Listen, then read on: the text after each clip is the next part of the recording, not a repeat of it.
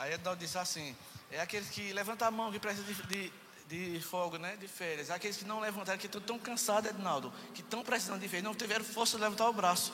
Já estão precisando. Amém, queridos. Bom dia. Vamos é, meditar na palavra do Senhor nessa manhã. Eu queria pedir para o pessoal da atmosfera trazer aqui minha água. Se for de coco, melhor ainda. queria que você abrisse aí sua Bíblia em Gênesis. Gênesis 37. Gênesis 37.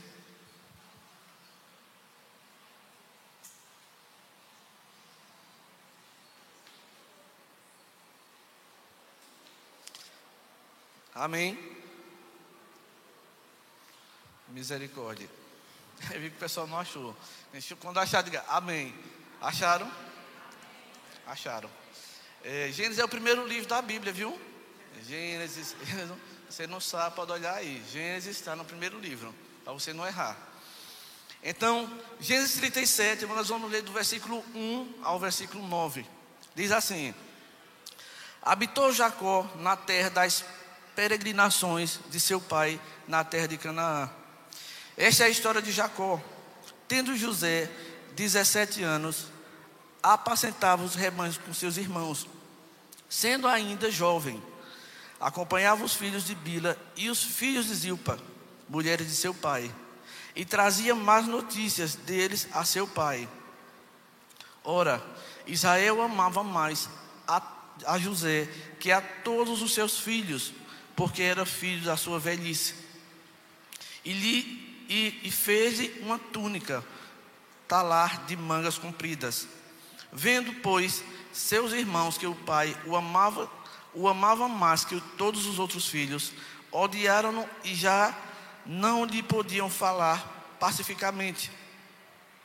Teve José um sonho e os relatou a seus irmãos. Por isso o odiaram ainda mais. Pois lhe disse: Rogo-vos, ouve este sonho que tive.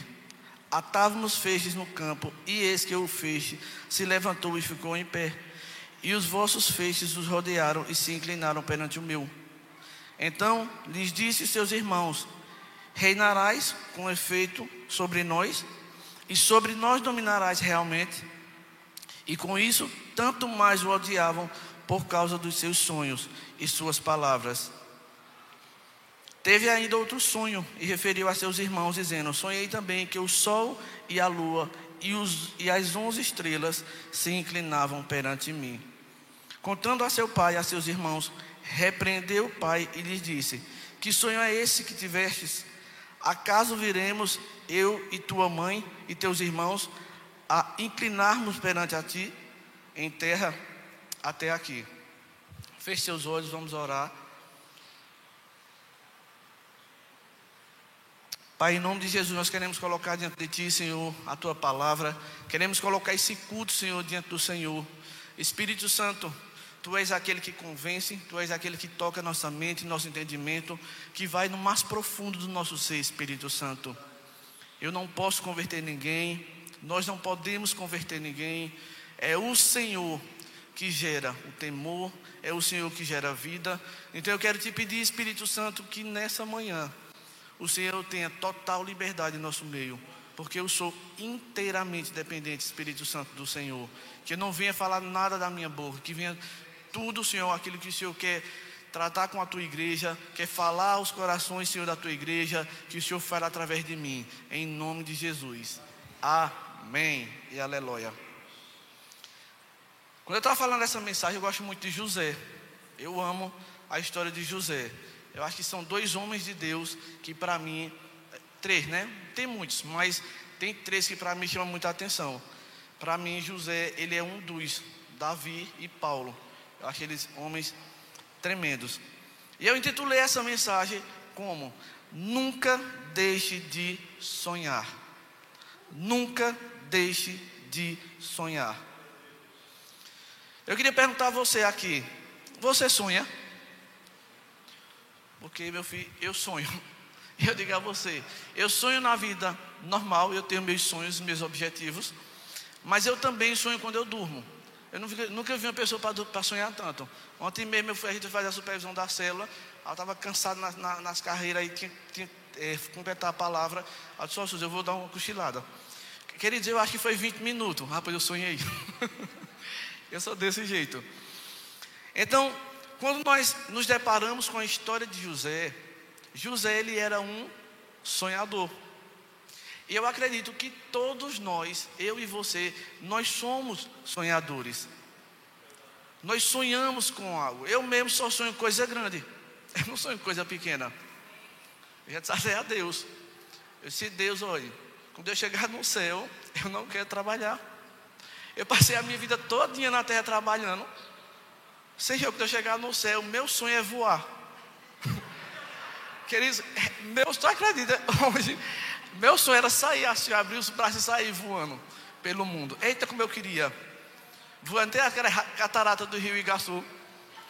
Pois era meu sonho, voar por ali assim, para ficar olhando aquelas cachoeiras caindo.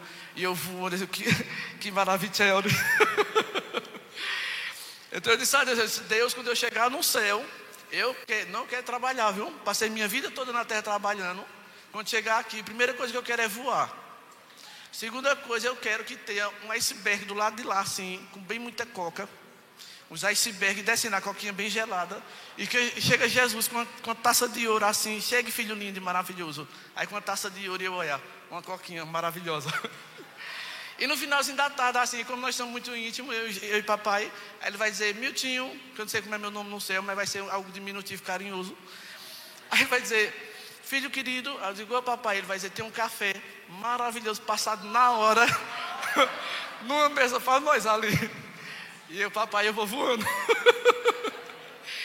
então, queridos, nós precisamos sonhar. Eu e você, nós precisamos sonhar. E eu coloquei aqui, podemos observar aqui um grande sonhador, José. Só, só que ele não sonhava qualquer sonho. Os sonhos de José era sonho profético, algo que iria acontecer no percurso de sua vida.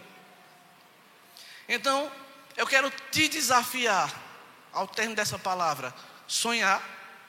E quero te desafiar também a que você se pergunte: onde você quer chegar? Onde você quer chegar?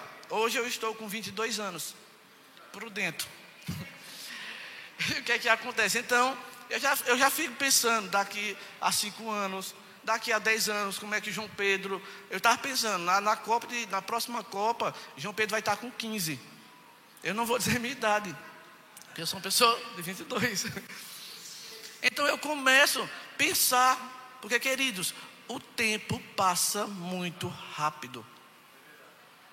O tempo passa rápido e muitas vezes nós estamos perdendo tempo. Estamos na inércia. Nós precisamos ter sonhos, criar expectativas para o nosso amanhã.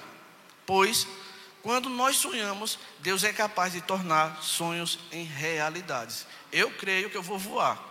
Eu estou dizendo a vocês, eu vou. Eu creio, é um sonho e eu creio que Deus vai realizar. Então Deus ele é perito em realizar sonhos. Tem pessoas que o sonho é casar. Meu sonho é casar. Então você vai casar, só cuidado para não errar. Casar é bom? É, os casados que estão aqui que me digam, mas casado é um processo.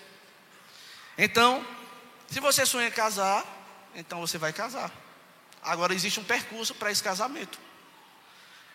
Quero ser doutor, quero ser advogado, quero ser alguma coisa, eu sonho ser isso.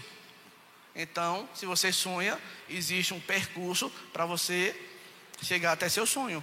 Se não estudar, never is forever, nunca irás. Não se compra. Mesmo que você tente comprar lá na, nas internet, que tudo você compra pelas internet hoje, né? Então, mesmo você que queira comprar um diploma de doutor pelas internet, vai preso depois. Pode exercer um tempinho, mas depois vai preso. E o que é que acontece? Mas você não vai saber exercer, porque você não estudou. Então, nós precisamos sonhar.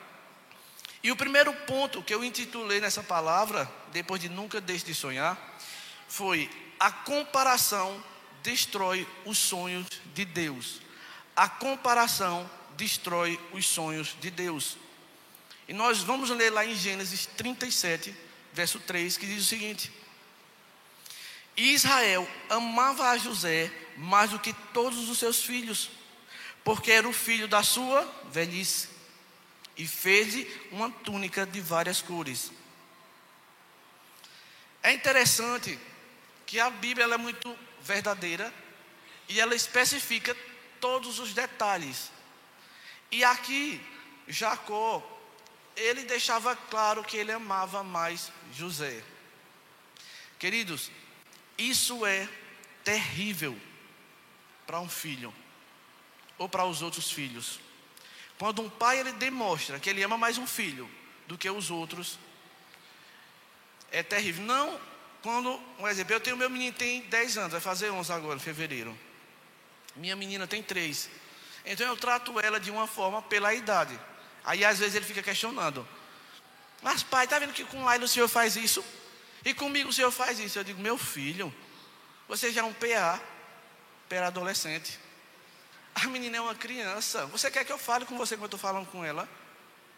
Não, eu vou corrigir, mas não é. Se eu, for, se, eu se eu corrigir essa menina toda hora, eu vou ser preso pelo conceito tutelar. Eles vão me prender. Porque lá ela veio, não tem 220, ela veio com 440. Ela é daquelas que voa. Que com a gente sabe. Mas, em questão de carinho, em questão de demonstração, eu faço com os dois. Eu beijo os dois, eu cheiro os dois, eu abraço os dois, eu digo que amo os dois. Eu nunca fiz só cheirando ele e não cheiro ele. Pronto, eu viajei recentemente a trabalho. Quando eu, quando eu passei no shopping, eu peguei um presente para os dois. Porque da outra vez, Deus falou comigo. João Pedro queria porque queria o álbum da Copa. E eu comprei o álbum da Copa, mas não comprou nada para ela. Ela ter dois anos, aí às vezes a gente disse, não, passa despercebido. Minha gente, quando a gente chegou em casa, que ela viu a bolsa de presente, ela ficou, presente, presente. Eu olhei para a Suzy e digo, eu quero nem saber, tu é mãe. A mulher que é mais detalhista. A gente foi e deu o presente a João Pedro, ela ficou esperando o dela. Aí nós teve a ideia, não pergunte quem foi a ideia, tiramos o papelão do gibi lá, da figurinha, e demos o papelão a ela. Queridos, ela ficou tão feliz que ela fazia, obrigada, papai. Obrigada. Agora por quê? Porque a gente errou. A gente tinha que comprar para os dois. Aí quando foi nesse, eu comprei o presente para os dois. Então nós como pais, nós não podemos demonstrar para os filhos que você ama mais ou que você ama mais um e mais outro, porque você cria aí uma lacuna e uma raiva nos outros filhos, que foi isso que aconteceu com José. E é interessante eu coloquei aqui, Deus ele, Deus ele não é igual a Jacó, que deixa clara a preferência por um filho. Tem pais que deixam claro isso e abrem uma lacuna deixando traumas inferior, e inferioridade na alma dos filhos. Geralmente, quando um pai faz isso, ele cria de fato um trauma emocional na vida da criança. Então ela não vai só se comparar com os irmãos, ela vai se comparar com todas as pessoas que quiserem competir com ela. E isso é terrível. Eu vivi isso dentro da, dentro da minha casa, lá em casa foi cinco pintinhos, foi cinco irmãos, cinco filhos. E meu pai deixava claro isso. Que ele gostava mais de um, de um irmão da gente do que os outros. Só que eu fui curado, viu? Fiz um encontro com Deus. Só que isso criou uma lacuna em mim terrível. O fato de eu entrar na prostituição e no alcoolismo, de fato foi essa lacuna que ficou aberta dentro de mim. Porque eu pensava que minha mãe me defendia e meu pai dizia: Tu vai ver, quando esse bichinho crescer, tu vai ver como ele é ruim, tu vai ver como isso é ruim. E eu não era, de fato. Eu era um menino que eu vivia trabalhando na escola, foi quando eu me revoltei. Eu disse: É, deixa, bichinho. Você vai ver o que é ruim. Aí eu, com 13 anos, irmãos, eu tomei uma cachaça tão infeliz que eu fui rebocado para casa. A gente foi para um bar que no, eu morava no Indiana na época, no 7 de setembro, ali na rua.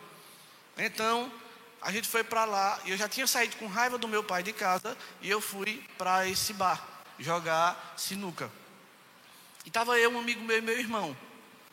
E nisso eu olhei, aí tinha um, um, na época era um tal de um quentão, um verde de hortelã, ninguém conhece. Aí eu peguei e disse assim: Olha, tinha coragem de tomar aquilo ali. Veio um cara, usado por Satanás, e disse assim: Tome, se vocês tomarem esse litro todinho, eu pago.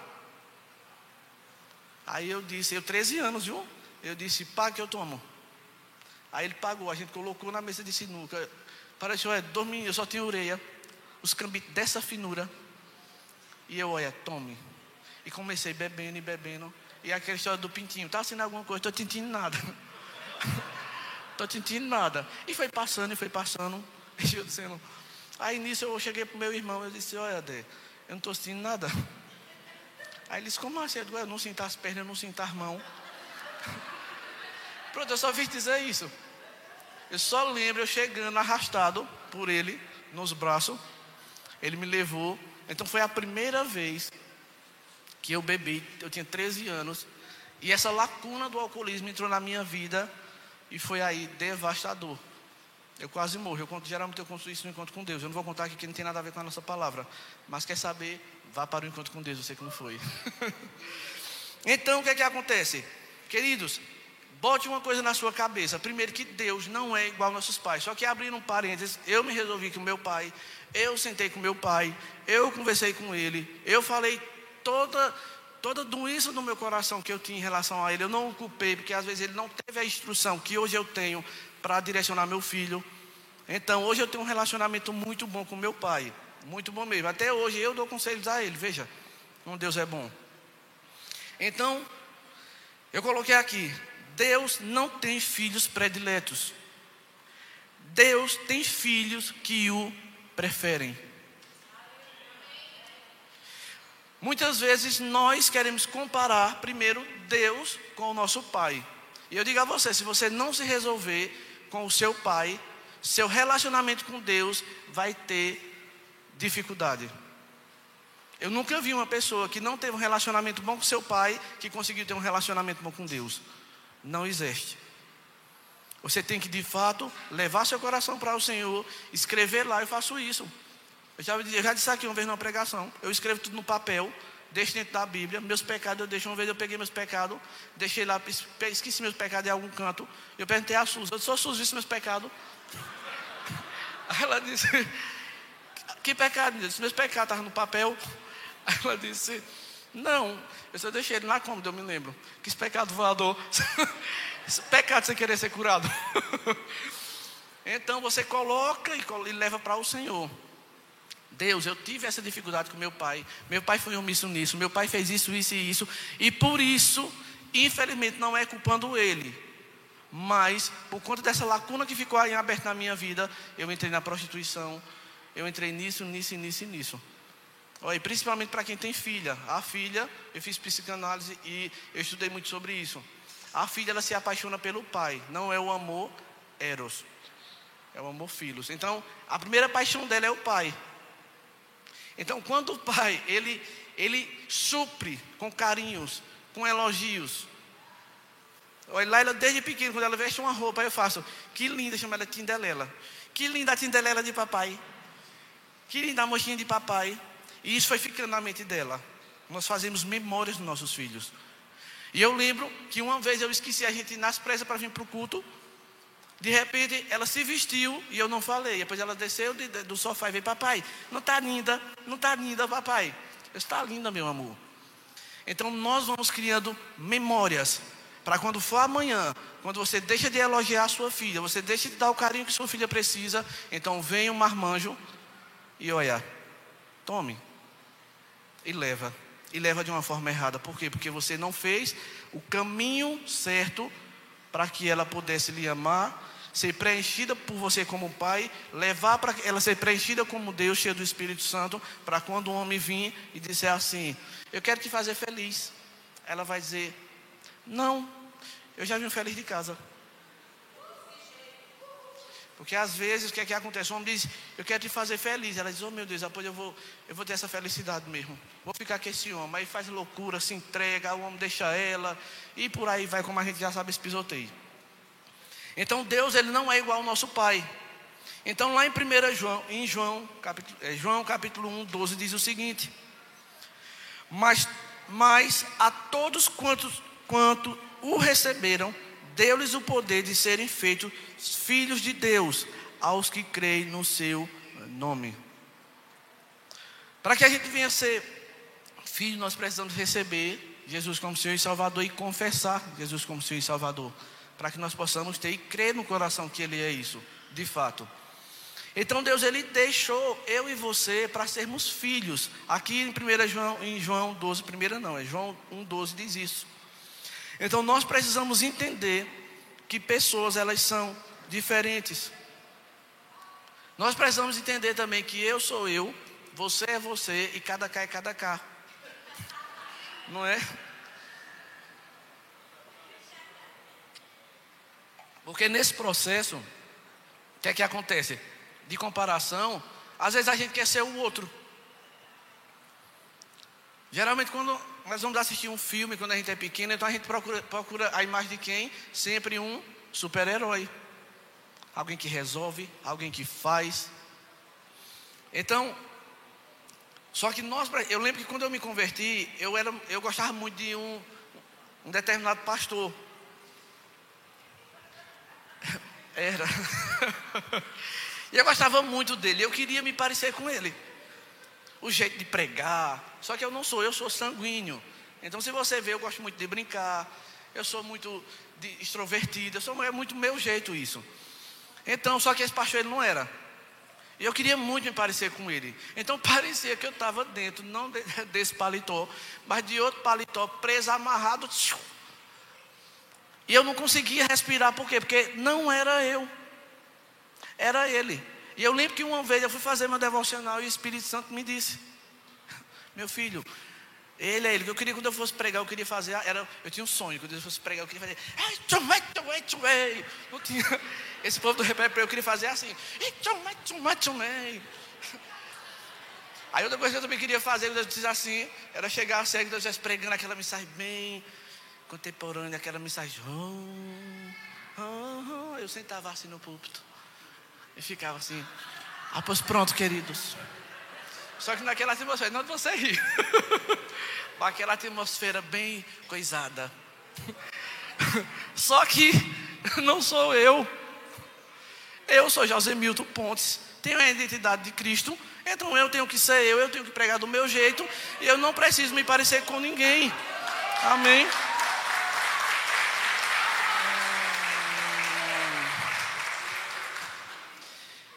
E isso vem de uma família. Você sabia disso? Famílias, família diferente e cultura diferente.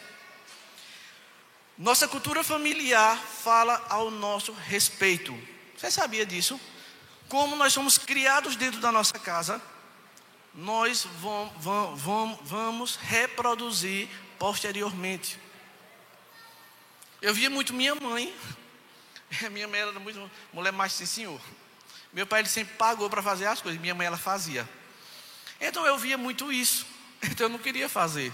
Eu disse, eu sou, eu disse assim, eu, eu sou, um, como é que o povo diz que você é, é pobre, é, é pobre de enxerido? Não é assim, parece um negócio assim. Então minha, meu pai ele sempre pagou. E minha mãe sempre fazia. Então para tocar varal era minha mãe, para fazer cerca lá no quintal era minha mãe, para pintar a casa era minha mãe. Quando minha mãe não fazia, meu pai pagava. Então a cultura familiar que eu fui criado foi essa. Então quando eu me casei, a Suzy dizia: Faz, faz isso, José Milton. Eu não, é tu que tem que fazer. Ela disse, menina, é o homem que bota varal. De jeito nenhum, eu não boto um varal. É quem lava a roupa é tu, quem tem que estender é tu, então quem tem que botar é tu.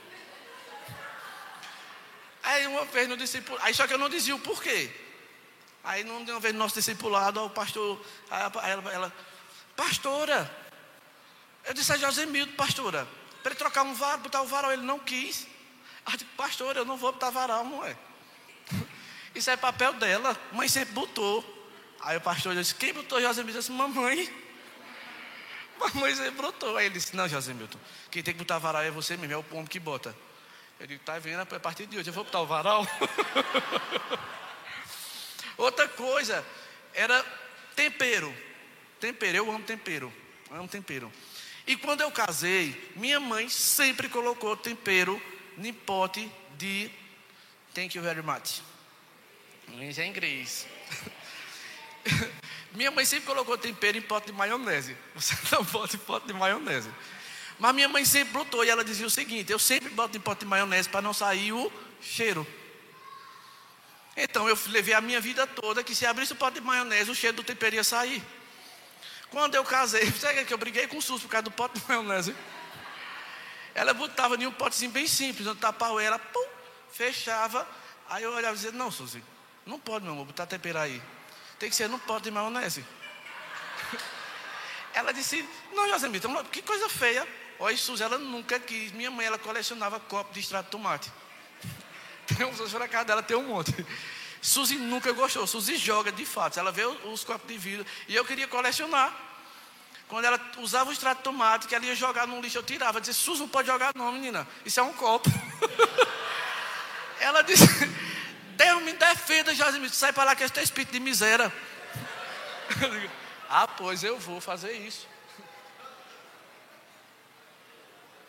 Então, eu estou dando essas explicações simples para você começar a se identificar que tem cultura que nós aprendemos na nossa casa, que o nosso lar, as nossas conversas com os nossos pais, com os nossos irmãos, vai criar uma cultura que vai servir para o nosso amanhã.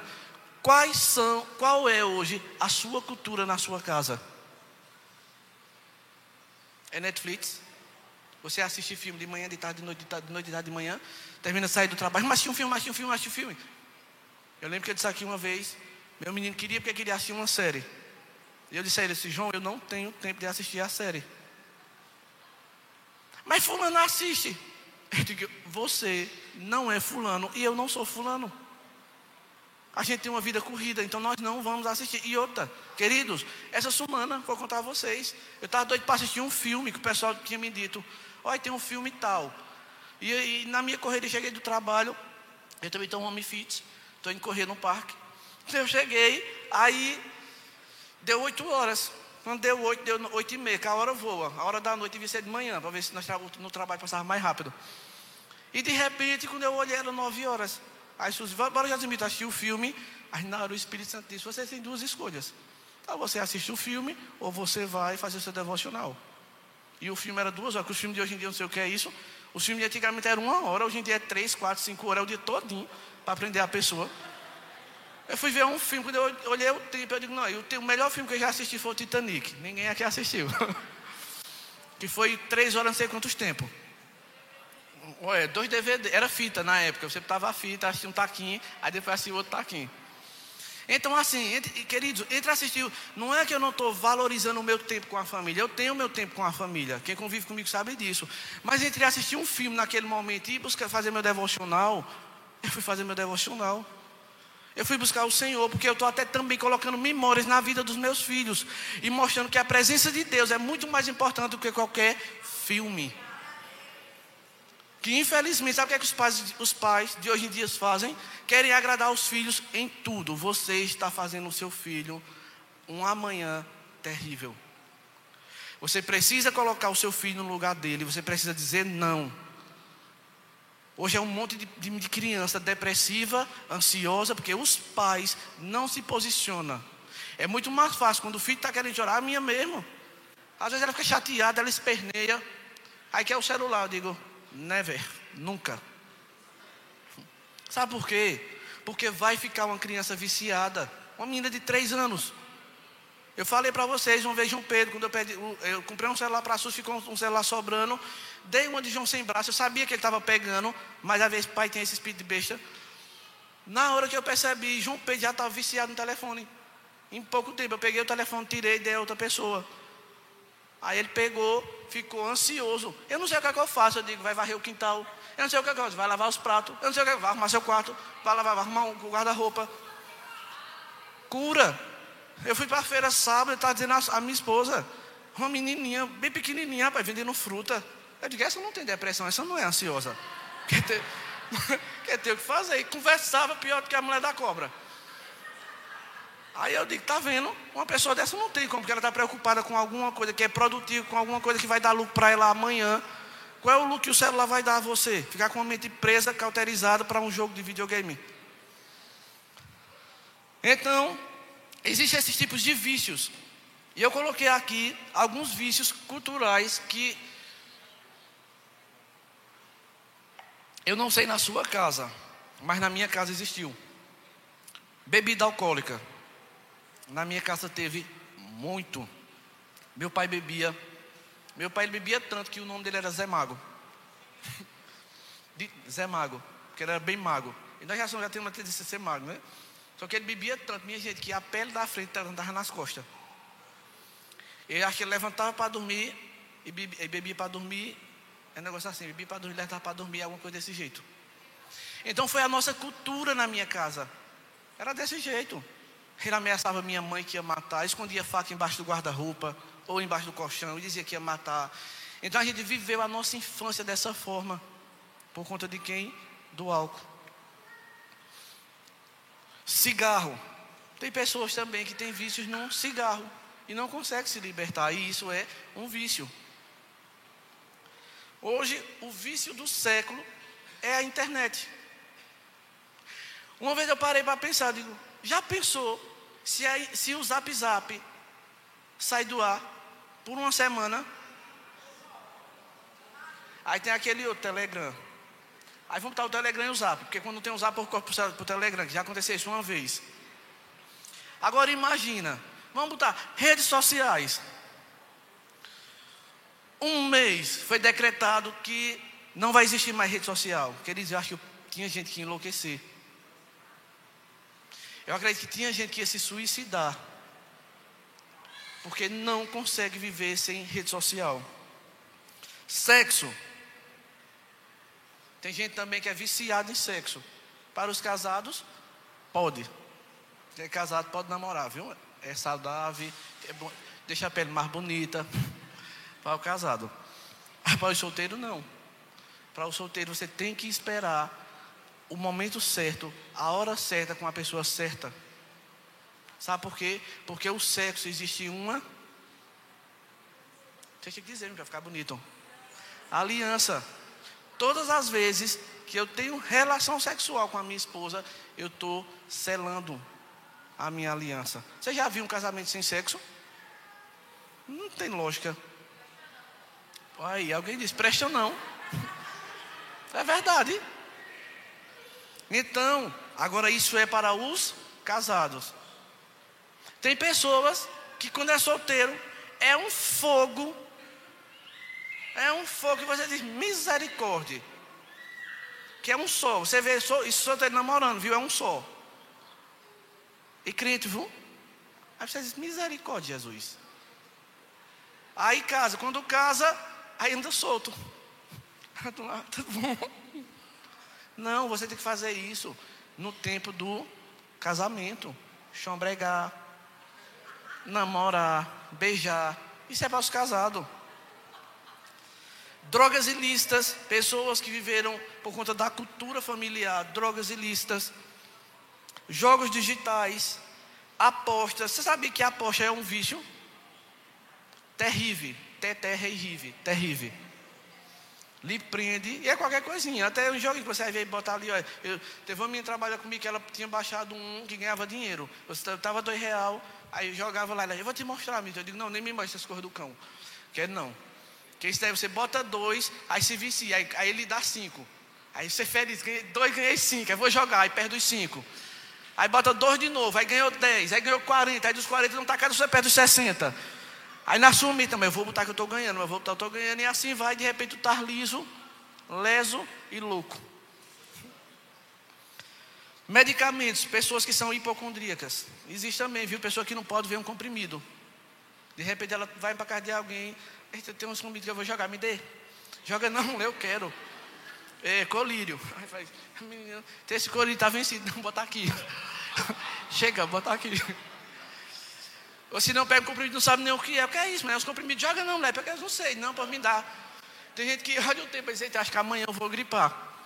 Aí toma injeção, toma remédio. Se chama-se hipocondríaco. Esses vícios são alguns dos pontos principais que roubam nossos sonhos e nos paralisam. Se você for observar todos esses vícios na sua vida antes de conhecer Jesus, foram vícios que lhe prenderam. E você passou a sua vida presa por conta desses vícios. Nós temos, esse ponto que eu achei muito interessante, o Espírito Santo falando comigo. Nós temos desejo. O problema não é o desejo, mas o que você faz com ele. Tem pessoas que não conhecem Cristo e dizem assim: Eu sou livre, eu faço o que eu quero. Aí eu digo: É não. Sabe por que você não é livre? Deixa o cigarro agora. Deixa essa bebida alcoólica agora. Deixa a pornografia agora. Pronto, se você não conseguir, aí eu digo: Você é livre. Livre é quando eu digo ao álcool: Eu não quero. Livre é quando eu digo a pornografia: Eu não quero. Livre é quando eu digo cigarro: Eu não quero. Aí sim. Aí eu sou livre, porque não me domina. Mas tudo aquilo que te domina é um vício e de fato te prende. Eu coloquei aqui a diferença de Davi, que são dois homens que eu acho sensacional. Davi e José. Então Davi, ele teve o desejo de se deitar com a mulher de Urias. Teve? Ele deitou? Deitou. José, ele teve o desejo de pegar a mulher de, Boitifá? Ele não teve? Teve. Com. E era bonita, viu? E eu digo a você, a mulher de Boitifá era bonita. Não era qualquer mulher, não. Eu digo a você, me pergunta por quê? Diga por quê? Porque mulher feia não tenta ninguém. então ela era a mulher. E eu imagino de repente chega lá, a mulher de Boitifá, com uma, uma lingerie, até da outra pregação eu falei, de uma vez que uma mulher deu em cima de mim, com uma lingerie, disse assim, José lindo. Que a Bíblia relata também que José era muito bonito, né? Aí chega assim, José lá, tomando banho, que ele foi tomar banho. Ela, e ela foi esperta. Aí, a mulher, quando ela quer pegar o homem, é terrível. Você sabia disso? Acho que ela chega a vir assim, José. Aí de repente está José lá tomando banho. Aí ela chega. O cabo está de ba... ali. Ela está aqui. Provavelmente seminua. Que ela chegou, José, quero conversar, estou tão carente. Boitifá. Não munge mais no meu terreiro. Minha gente, José se levantou saiu nu. Se fosse os homens de hoje em dia, ela não precisava nem falar. Quando ela viesse assim, ele já se levantava assim. E ele correu. E ele não quis, e por isso ele foi preso. Acusado de estupro. Por não ter feito o que aquela safada bandida, chibateira, queria.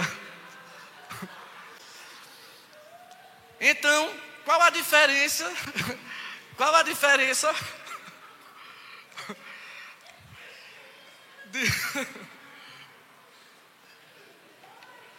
Qual a diferença de Davi para José? Eram dois homens de Deus? Era. A diferença estava, sabe no que? Falta de domínio. Ele não tinha domínio sobre aquela área. Então, queridos, quando você não dominar uma área que te leva ao pecado, não se arrisque. Não chegue nem perto, porque se você chegar, Satanás vai lhe pegar, vai lhe abraçar e vai lhe pegar. Eu disse outra palavra, mas não posso. Então nós temos que ser vigilantes. E José tinha o domínio. José ele era um homem, de fato, um homem de Deus. E nós conhecemos eu sempre digo, eu vou dizer, em todas as pregações que eu tiver, eu vou dizer. Nós conhecemos um homem e uma mulher de Deus, não é porque a gente acha que é, ou porque está pregando, ou porque está fazendo isso. É, é tão fácil ser crente, é tão fácil dar glória a Deus e aleluia. Não é? Agora eu quero que você conviva. Você sabe se é uma mulher e um homem de Deus se você conviver no trabalho, quando está junto das pessoas, o linguajar, as posturas, aí você diz: Fulano é diferente. Eu lembro que uma vez eu fui trabalhar em Caruaru E tinha um, um rapaz, eu não sabia, que nem na primeira vez que eu encontrei ele, eu não sabia quem era ele, nunca nem vi. E a gente, e, e a gente ia para uma oficina, e nisso passou uma também mulher de Boitifá. E na hora a gente estava em pé, estava eu, eu, ele, mais uns seis homens. E na hora, os, os caras olharam, uh, chegou, olharam. Aí eu olhei para o céu, aí olhei para ele. Aí eu vi que ele saiu. Na minha mente eu disse: esse cabo é crente. Tenho certeza que esse cabo é crente. Porque se esse cabo fosse um cabo do mundo com essa mulher nua, ele tinha olhado. Aí nisso, por, por, obra, por acaso do destino, como diz, por obra do Espírito Santo, Deus disse: você, você vai ficar com ele. Aí o cara disse: Olha, tu vai ficar, como tu é novato, tu vai ficar com fulano de tal. Eu digo: oh, Glória, esse cabo é crente. Aí fui-me embora. Quando eu entrei no carro dele, a primeira coisa que ele fez, aí com, a gente conversando e tal, ele pegou e colocou um louvor. Aí eu digo: Não vou perder a oportunidade. Né? Ele disse: Mas tu é crente. Aí ele pegou e fez e disse: Sou. Eu disse: Sou. Eu disse: Amém, meu querido. Deixa eu lhe dizer, porque eu, eu, vi que você era crente, não foi porque está o louvor no seu carro, não, viu? Porque hoje o povo do mundo escuta igual a Anitta. Aí, só foi o que aconteceu. Eu percebi pela sua postura quando aquela mulher bandida passou e você não olhou. Eu digo, esse cabelo é crente, porque se fosse homem do mundo tinha olhado. Ele disse, eu sou crente, meu irmão. Eu fui para a casa dele, jantei lá. Foi até bom, eu jantei até na casa dele. então nós conhecemos um homem e mulher de Deus, não é pelo que ele fala. Nós conhecemos um homem e mulher de Deus pelos frutos que ele dá. Mansidão, domínio próprio, que é fruto do Espírito, não é nem fruto nosso, que nós não, tem, nós não presta não. Então nós precisamos ser confrontados com a cultura do céu para conseguirmos romper. O problema é que nós somos confrontados com a cultura do mundo. Lá no Salmo 51, 10 e 12 diz o seguinte: Davi estava dizendo: Cria em mim um coração puro, ó Deus, e renova dentro de mim um espírito estável. Não me expulse da tua presença, nem tires de mim o teu Santo Espírito. Devolve-me a alegria da tua salvação e sustenta-me com um espírito pronto a obedecer. Eu amo esse, esse, esse, esse texto de, de Salmo 51 de devolver a alegria da salvação. Eu acredito que tem cristãos que estão precisando urgentemente da alegria da salvação.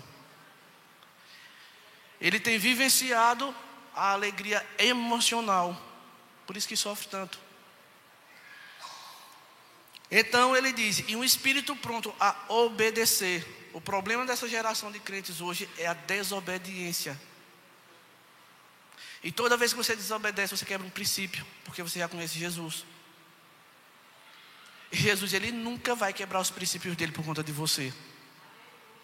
Você precisa urgentemente obedecer. Quando Deus disser, não faça, você levanta e diga: Deus, eu não vou fazer. Pelo temor, pelo amor que eu tenho ao Senhor. Lá em 2 Coríntios 4, 16 e 18 diz o seguinte: Por isso não desanimamos, embora exteriormente estejamos a nos desgastar, interiormente estamos sendo renovados dia após dia, pois os nossos sofrimentos leves e momentâneos estão produzindo para nós uma glória eterna que pesa mais do que todos eles.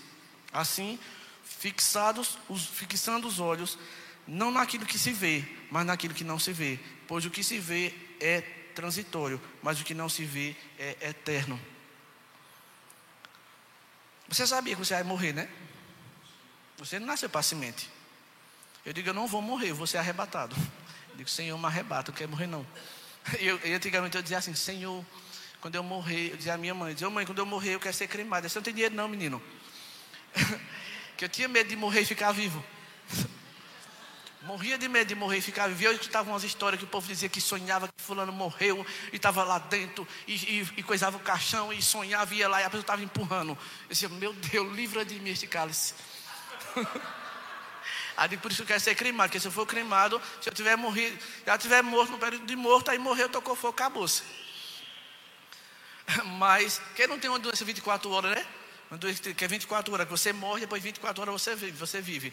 Aí pelo me cremar, eu só vocês deixa 48. 40, 48 horas, não deixa 24 não, em nome de Jesus.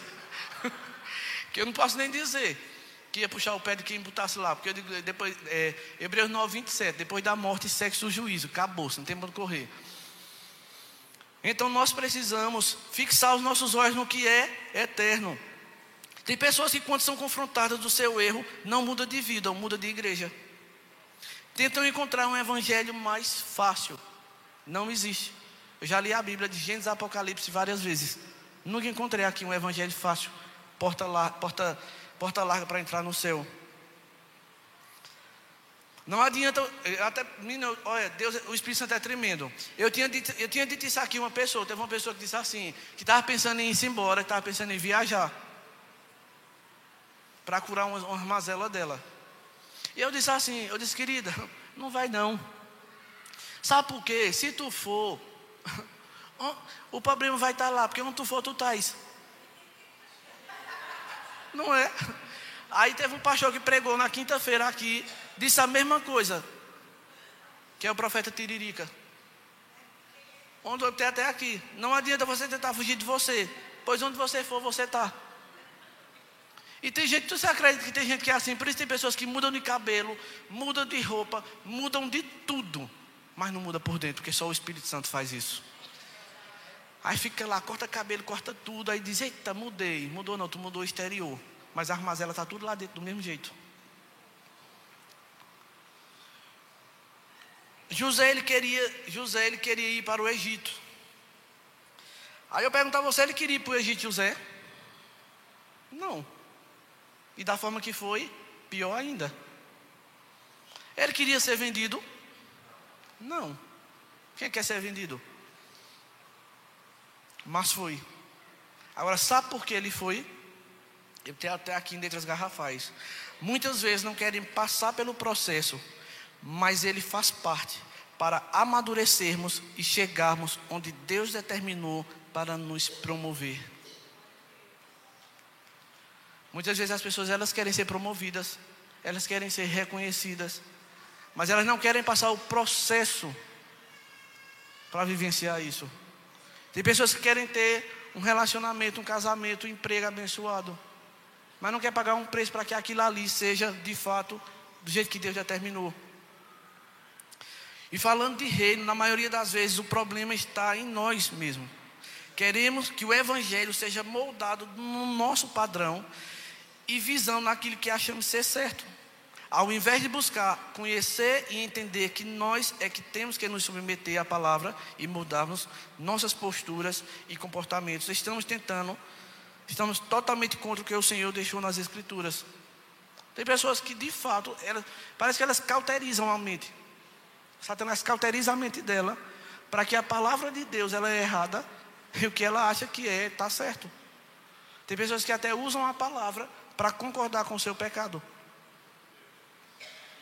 Lá em Mateus 7, 13, 13 e 14 diz o seguinte: Entrai pela porta estreita, porque larga é a porta, e espaçoso o caminho que conduz à perdição, e muitos são os que entram por ela. E porque estreita é a porta, e apertado o caminho que levam a o céu. Então tu queres porta larga ou tu queres porta estreita. Queridos, não tem como. A Bíblia é muito clara. Eu vou lhe dizer uma, uma coisa bem. Nós não podemos dizer quem vai para o céu, quem vai para o inferno. Não é nosso dever. Nós não temos essa autoridade de dizer, tu vai para o céu, pecador, tu vai para o inferno, pecadora, tu vai, tu vai. Não, nós não podemos. Essa autoridade não, não foi nos dada. Só que a Bíblia diz, a Bíblia diz, os mentirosos não herdarão o reino do céu. Uma pessoa que vive mentindo, ela vai entrar no céu? Vai estar dentro da igreja, louvando, xererê, xererê, xererê. Por isso que tem aquele versículo, queridos, que Deus diz: apartai-vos de mim. Não, Senhor, mas eu curei no teu nome, eu preguei, eu fiz isso, isso e isso no teu nome, Jesus. Aí ele olha para ele e faz: Não tenho parte contigo, eu nem te conheço. Eu acredito que está faltando esse temor dentro da igreja. Mentir é pecado. Meu pai me dizia sempre, e eu nunca tinha entendido: quem rouba, quem mente rouba, quem mente rouba, quem mente rouba. Eu nunca tinha entendido isso. Quem mente rouba.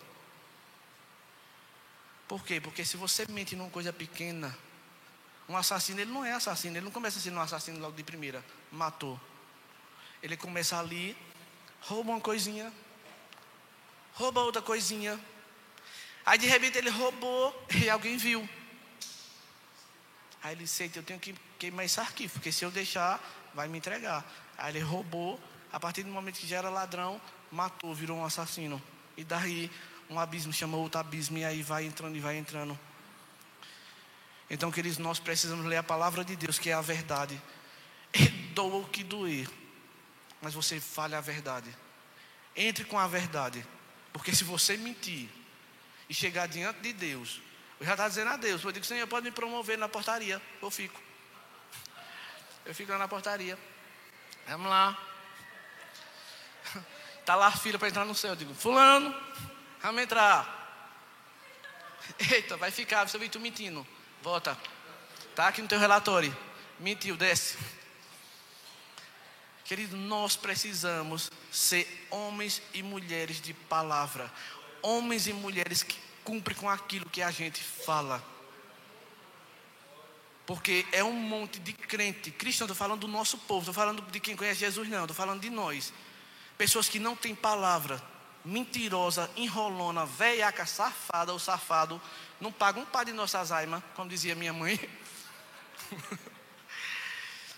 e diz que é crente. Pegou alguma, pegou alguma coisa emprestada de alguém, pague. Pegou, eu disse, disse até a Suzô, eu não empresto mais meus livros, porque se eu emprestar os livros, o povo não devolve, não. Aí para eu não pecar, dizer, desce fogo do céu, senhor. Senhor, desce fogo do céu que pegou meus livros. Aí, pum, queimou, eita, foi fulano. Emprestei a fulano. Então, pegou emprestado, devolva. Então, queridos, existem áreas em nossas vidas que precisamos vencer para irmos para outro estágio. Mas, infelizmente, vimos tantas pessoas presas, presas em coisas tão simples. Por exemplo, preguiça. Tem tanto crente preguiçoso que só Cristo não quer servir ao Senhor, não quer trabalhar para Deus, não quer fazer nada. Meu Deus, é aquela sanguessuga, dá-me, dá-me. Vem, dá-me, dá-me. Acomodado, que você disse, misericórdia, Jesus. Passivo, é uma passividade triste, não resolve nada, não faz nada. Falta de compromisso com ela mesma. Diz que vai ler um livro, começa hoje, amanhã não termina. Diz que vai fazer isso, isso é com ela mesmo. Amanhã, então, hoje nós já estamos, não sei quanto de janeiro. Parece que é 20 hoje, né? 22 hoje, de janeiro. Então, quando for dia 1 de dezembro. Não, primeiro não. Primeiro ainda tem as coloseimas do resto do final do ano, dia 31. Dia 2 de janeiro, eu vou entrar num regime que vocês vão ver. Não, esse mês não, fevereiro. Fevereiro eu entro. Não, fevereiro não. E assim vai com essa passividade. José passa por processos muito dolorosos para ser aprovado no coração. Odiado pelos irmãos, a gente viu, todos os irmãos odiavam José por conta do pai da declaração do pai, jogado dentro de um poço. Queridos, vamos, vamos novelalizar. Essa palavra é nova, novelalizar. Você pegar ali José, os, os, próprios irmãos, imagine seus irmãos, você que tem irmão aqui, pega você e joga você dentro de um poço, com inveja de você. Você, fulano, tira eu daqui, mentira, eu te amo. E ele te ama, não, infeliz, fica dentro do poço. Vendido como escravo, dado como morto, acusado de estuprador, preso e esquecido na prisão pelo copeiro, o copeiro. Eu imaginei, na hora, eu fiquei imaginando, eu lendo esse texto, eu imaginei na hora que, que Faraó foi chamar, para chamar José. Aí disse, não, tem um homem que sonha, que revela sonho assim, assim, assim. Aí eu acho que na hora, ah, tem um homem lá que é José. E ele já tinha falado com o Pedro, é, fala com ele sobre mim e tal. E ele se esqueceu dele. Eu acho que quando ele chama ele, que ele sobe, que ele vê o copeiro lá de pé, eu acho que ele olha para ele assim, me deixasse preso. Não devia ter falado com ele antes. Então, José ele passou por todo esse processo. Agora chegou a hora de avançarmos para vivermos o sonho de Deus para nós. Agora, imagina o coração desse homem, depois desse processo, ele teria outro percurso para andar, o caminho do perdão. E o segundo ponto eu coloquei foi o perdão, o caminho da libertação. Perdão, o caminho da libertação. Era impossível José avançar sem o perdão. Ele, podia, ele poderia ter tudo, mas não ter sua família. Não ter sua família era doloroso demais para ele. José estava prestes a ser, a ser morto pelos, pelos próprios irmãos. Aos nossos olhos era impossível liberar perdão. Eu fiz questão de ler todas essas partes para você entender a questão do perdão. Era impossível. Se José ele fosse olhar para esse pisoteio aqui, que os irmãos dele fizeram, ele disse: libere perdão nunca. Quando eu for governador, eu vou tocar fogo em tudinho em praça pública. Aí você diz, oxe, ele fazia nada, ele fazia não. Eu imagino José dizendo, irmão, não me vende, irmão, não me mata, irmão, não faz isso. E os irmãos nem aí para ele. Mas, queridos, quando Deus está no controle de nossas vidas, a vingança não faz parte do nosso coração. Eu sei em quem eu tenho crido. E lá em Efésios 3, 20, eu levo esse, eu levo esse texto como texto de cabeceiro. E diz o seguinte: Ora, aquele que é poderoso para fazer tudo muito mais abundante, além daquilo que pedimos ou pensamos, segundo o poder que nos, em nós opera. Eu creio que Deus ele é assim. Às vezes a gente pede algo para Deus, mas Deus faz muito além. Você já foi surpreendido por Deus assim? Eu já fui várias vezes, porque eu fiquei constrangido. Eu lembro de uma vez, eu estava com, eu estava com, eu já vivi isso muitas vezes, muitas vezes, não foi só uma vez. E teve duas que me marcou muito. Deus ele sonda os corações e Deus ele vê nossas necessidades. Eu lembro que uma vez eu estava desempregado e eu estava no meu carro na reserva da reserva no cheiro, que o ponteiro estava, o ponteiro estava igual o coração fazendo assim, olha. Aí eu só deu de chegar na igreja. Aí teve um irmão assim que eu cheguei e disse assim: Ô Josimito, me presta o teu carro? Aí me deu vontade de dizer: está sem gasolina. Só que eu digo: Não, não vou dizer não. Se faltar, ele, quando ele entrar, ele vai ver que não tem muito. Ele disse: É bem aqui, eu vou e volto. Aí eu disse: Beleza. Aí eu peguei e dei meu carro a ele. E ele foi. Aí quando ele, ele saiu, disse assim: oh, Eu vou botar um real de gasolina. Você disse: Beleza. Aí foi. Queridos, quando ele voltou, Aí ele pegou e disse: Olha, não, não Deus Milton, não deu tempo de botar gasolina, não. Bota esse dinheiro de gasolina. Aí ele pegou e disse: Não, deixa, não botasse, então deixa. Bota não. Deixa. Aí eu não quis pegar o dinheiro dele, doido para botar, bota, bota, bota. Só que, só que eu não quis. Aí na hora que a gente ia saindo, não era nem nessa igreja, era na outra. a gente não estava nesse prédio, era no outro prédio. E na hora que eu passei, ele chegou no meu bolso, assim na hora que eu estava dirigindo. Aí eu bem, me fiz bem de difícil. Aí ele pegou assim, e botou o dinheiro dentro do meu bolso. Aí eu já estava saindo, eu digo, não, ele está insistindo tanto que eu não vou rejeitar o dinheiro. Aí peguei o dinheiro e fui embora. Nisso, aí eu me gente, eu vi 10 reais. Eu vi, literalmente, 10 reais. Aí Suzy disse assim, me tem dinheiro, eu digo, nem para morrer, não morro hoje não. Deixa para depois. Aí ela pegou e disse, mas olha, eu tenho um dinheiro, que uma pessoa me abençoou ontem, pega lá na, no bolso da camisa. Acho que é 10, tem 10 reais. Aí quando ela veio, ela disse, mas José me está mentindo, né? É só de mentir, menina, tu orienta. Ela fez, menino, tu tem 50 reais do teu bolso. Aí eu olhei para Deus, eu digo, mas tu, tu és maravilhoso, Senhor. Outra vez, eu estava indo com o meu carro, e tinha outro, outro irmão que estava com a gente. Aí na hora eu estava, eu orando no tanque, eu digo, Senhor, em nome de Jesus, Senhor, multiplica essa, essa gasolina, Senhor, em nome de Cristo. Aí de repente o irmão disse, ah, bora ali. Eu digo, me chama não, pelo amor de Deus. Eu, não posso ir para a cantina fazer minha gasolina, eu pensando comigo, né? E eu fui seguindo esse irmão. Na hora que a gente seguiu, ele parou num posto. Eu disse, ele vai abastecer. E eu fiquei com o carro mais para trás. Aí nisso o cara chegou e disse assim, olha, bota seu carro aqui. Aí eu digo, não, eu não vou abastecer não. Tem um iPhone tocando. Aí nisso eu disse, não vou abastecer não. Aí ele fez, não, eu vou abastecer o carro da frente, que era para abastecer o seu também. Aí cidade. Assim, já que tu vai abençoar, então manda ele botar muito. Ele que não bota pouco, não. Aí, querido, quando ele botou lá, que terminou de tirar, que eu liguei a chave, o ponteiro fez. Tum.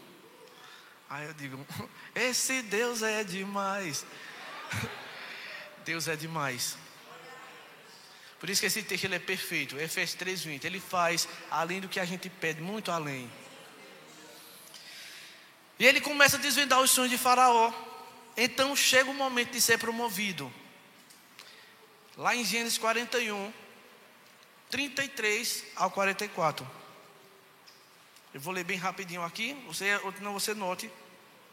E diz assim: Gênesis 41, 33, ele diz: Agora, pois, escolha Faraó um homem, isso é, isso é José dizendo, viu? Agora, pois, escolha um homem, Faraó. Ele dizendo com ele mesmo. Agora, pois, Faraó, escolhe um homem. escolhe um homem ajuizado e sábio que ponha sobre a terra do Egito.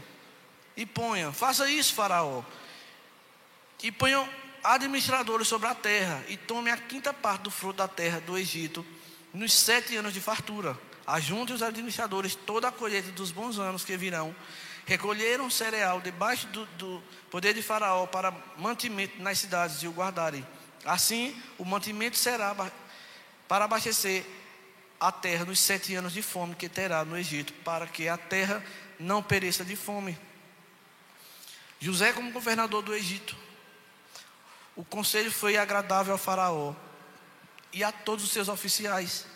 Disse Faraó aos seus oficiais: Acharíamos, porventura, homem como este, em quem há o Espírito de Deus? Depois que disse Faraó, depois disse Faraó a José: Visto que Deus te fez saber tudo isto, ninguém há tão ajuizado e sábio como tu. Administrarás a minha casa e a tua palavra obedecerá todo o meu povo. Somente no trono eu serei rei, maior do que tu. Disse mais Faraó a José: Vês que te faço autoridade sobre toda a terra do Egito. E eu lhe pergunto, querido, se ele não tivesse passado, se ele não tivesse sido preso, você acha que ele teria chegado nisso? Nunca. E José, ele é promovido. E lá em Provérbios 4, 23, diz o seguinte: eu amo esse versículo. Sobre tudo que se deve guardar, guarda o teu coração, porque dele procede as fontes da vida. Então, Satanás ele é perito em tentar sujar o nosso coração com situações, com pessoas, por sonhos não realizados, por alguns objetivos. Então nós começamos a ficar amargurados e dizer: Mas eu esperei tanto isso, eu queria tanto isso. Se o diabo alcançar seu coração, já era. Como tem pessoas feridas por Satanás e essas mesmas pessoas não são, não se dão o direito de questionar a si mesmas sobre cada situação. Queridos, você conhece a Analise? Essa menina, Analise? Após conheça ela e se analise. se analise. Eu conheci a Analise no negócio da caixa, quando teve aquele dinheiro aí, tá nem analise, vai analise. Então nós precisamos analisar nós precisamos observar. Eu lembro quando o Suzy e eu, nós estávamos liderando célula, Satanás era perito em levantar situações para que a gente discutisse. Na hora da célula, na hora de sair para a célula, acontecia uma, uma situação genial. Aí a gente brigava, ia para a célula de cara feia, mas lá falava normal, que a gente tem maturidade para isso, para depois consertar em casa. Só que, numa dessas conversas, eu disse: Suzy, tem demônio por aqui. Porque toda vez que a gente vai para a célula, levanta uma situação para a gente discutir. Eu digo, ah, pois, nunca mais esse saipeta. Que é saipeta, não é capeta não, porque capeta você chama para você. Saipeta. Saipeta para lá.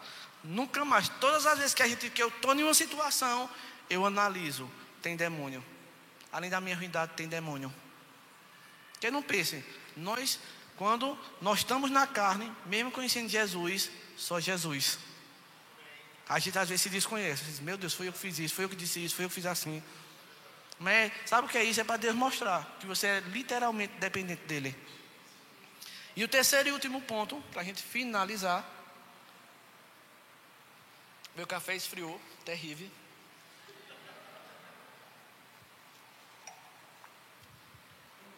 Sonhar é possível. Terceiro e último ponto é: sonhar é possível. José, ele era um sonhador. Sonhar faz parte de nossas vidas. Todos aqueles que sonham se permitem um futuro melhor amanhã. Você sabia disso? Pessoas que sonham, pessoas que sonham, elas têm um futuro brilhante amanhã. Eu gosto muito de John Bevere, eu gosto muito dos livros deles. E aquele Augusto Cury também. O que é que acontece? Então, eles, eles, eles começaram escrevendo um livro. Eu estou até lendo um livro dele agora sobre ansiedade, muito top. Eles, quando ele foi escrever o, o primeiro livro dele, ele passou quase dois anos para escrever o livro. E, e, os próprios de casa, às vezes, ficavam tirando onda dele. Quando é que teu pai termina esse livro? Oxe, sei lá se papai termina.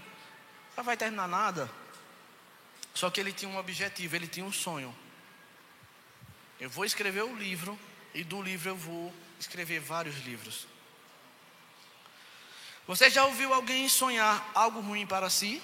Pode até acontecer, mas esse pensamento não vem de alguém que conhece Cristo. Porque uma pessoa que diz que conhece Jesus e vive se autoflagelando, não tem sonhos, vive com um espírito maligno de autocomiseração. Então essa pessoa não conheceu Jesus. Queridos, quando a gente conhece Jesus, nossa vida muda.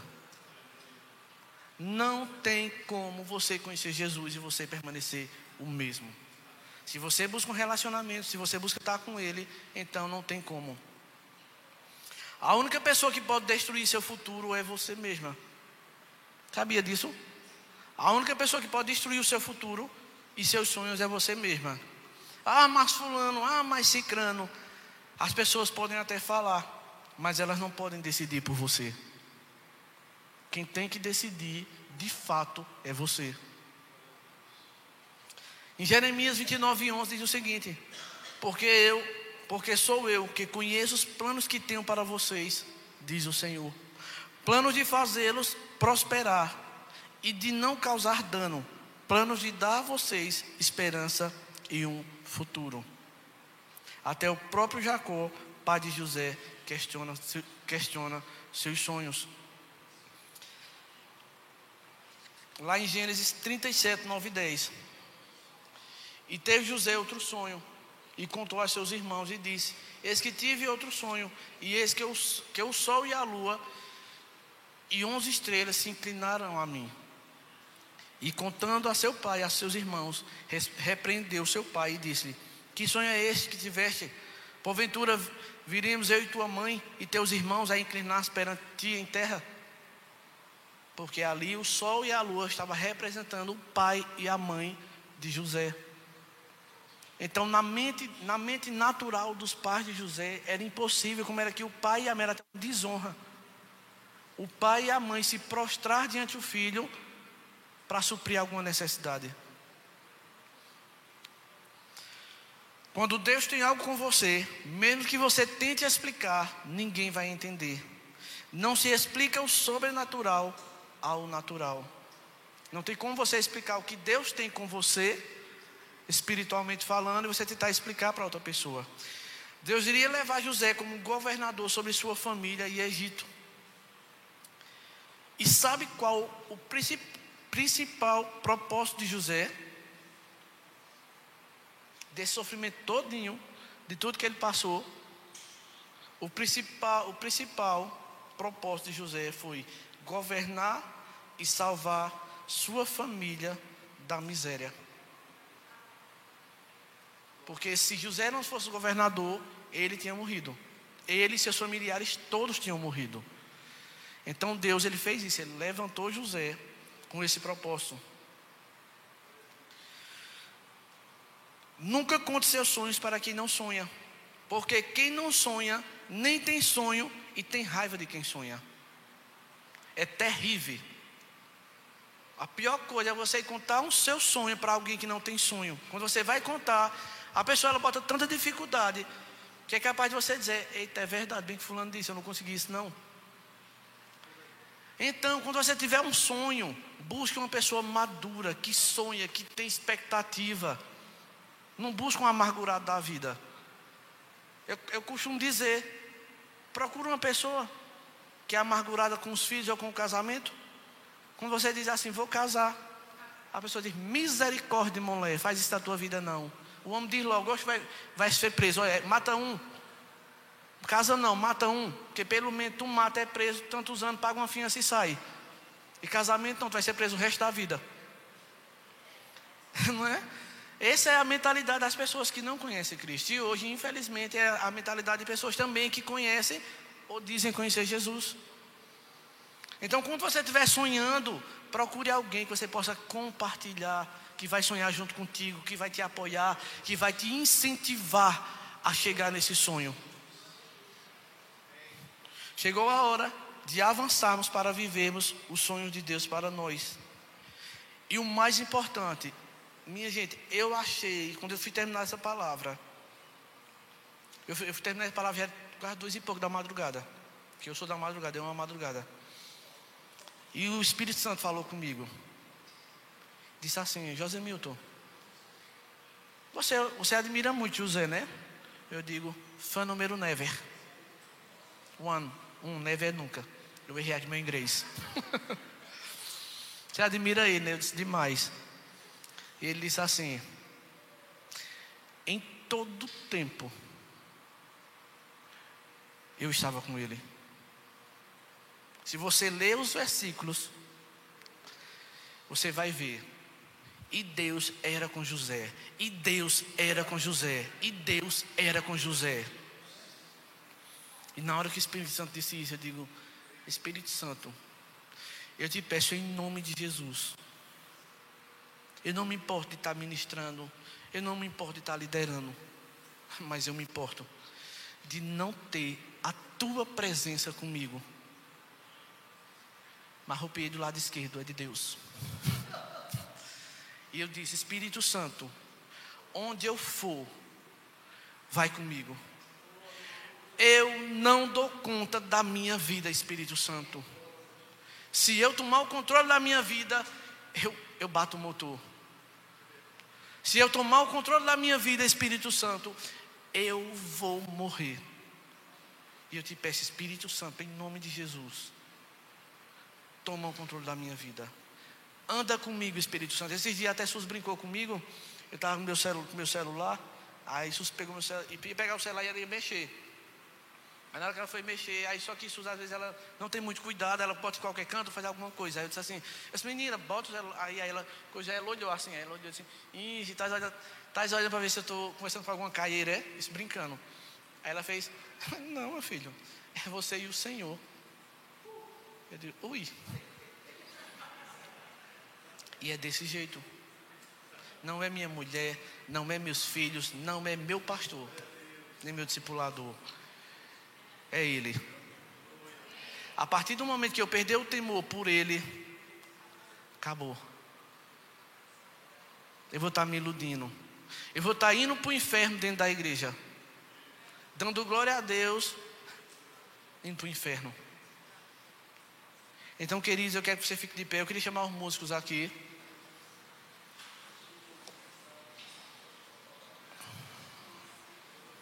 E quero finalizar com essa frase.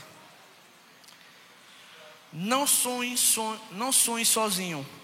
Chame o Senhor para fazer parte dos seus sonhos. Eu quero que você feche seus olhos e nós vamos orar.